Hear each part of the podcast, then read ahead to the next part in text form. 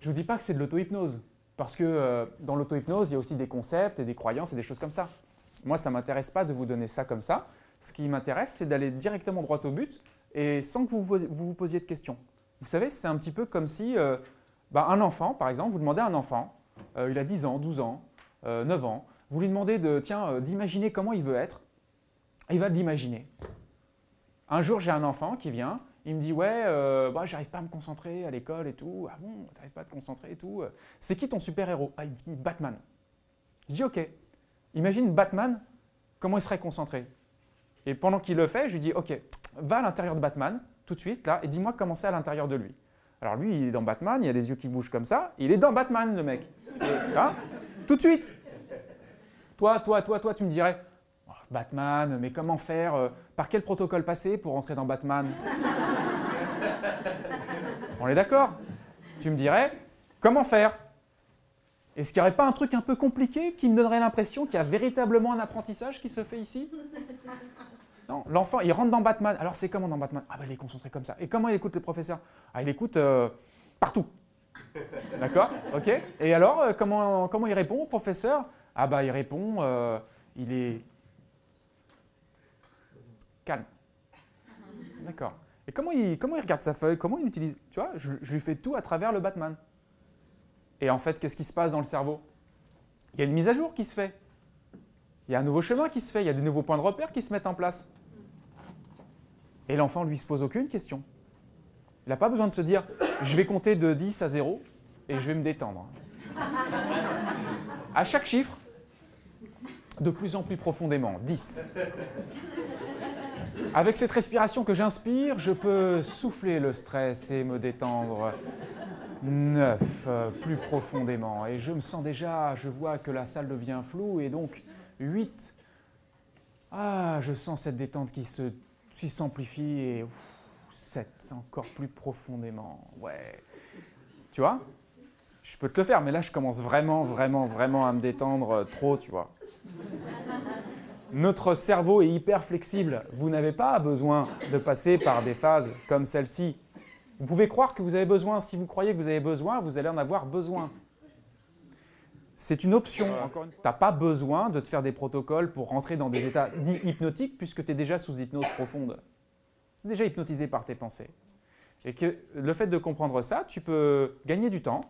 Et à ce moment-là, ce qu'on appelle l'induction hypnotique est plutôt, je dirais, un, je dirais, euh, un bonus plutôt qu'une condition. Tu le fais si tu veux, si tu crois que c'est mieux ou si tu penses que c'est mieux à ce moment-là, tu peux le faire, mais c'est plus une option qu'une condition. Et voilà pourquoi euh, ce que vous faites depuis hier, c'est aussi euh, des principes de PNL, d'auto-hypnose, d'hypnose, etc.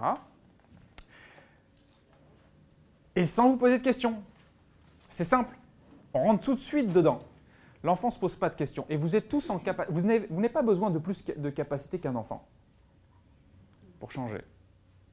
La seule chose qui vous empêcherait même de changer, c'est votre intellect, votre logique d'adulte. Vous savez, le cadre logique à travers, vous voyez, à travers lequel vous voyez la vie. Et ce cadre logique, c'est ce qu'on est en train de modifier depuis hier, qu'on est en train de traverser depuis hier.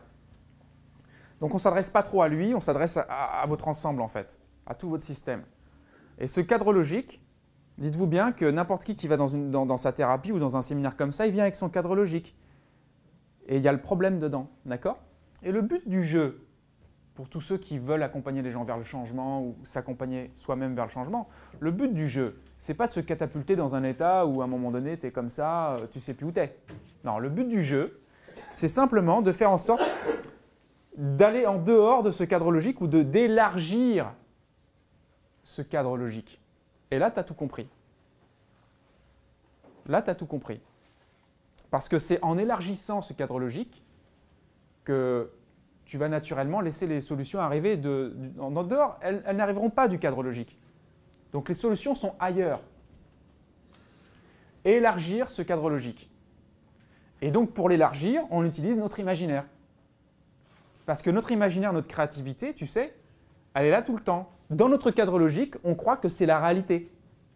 Mais en fait, au fond, c'est déjà de l'imaginaire. Donc maintenant que tu prends du recul avec ton imaginaire, tu peux être dans un imaginaire meilleur. C'est ce que je disais tout à l'heure quand je vous disais, on rêve mieux. Ah oui, mais c'est une illusion quand même. Mais bien sûr. tu ne vois jamais la réalité. Donc à toi de choisir l'illusion que tu préfères.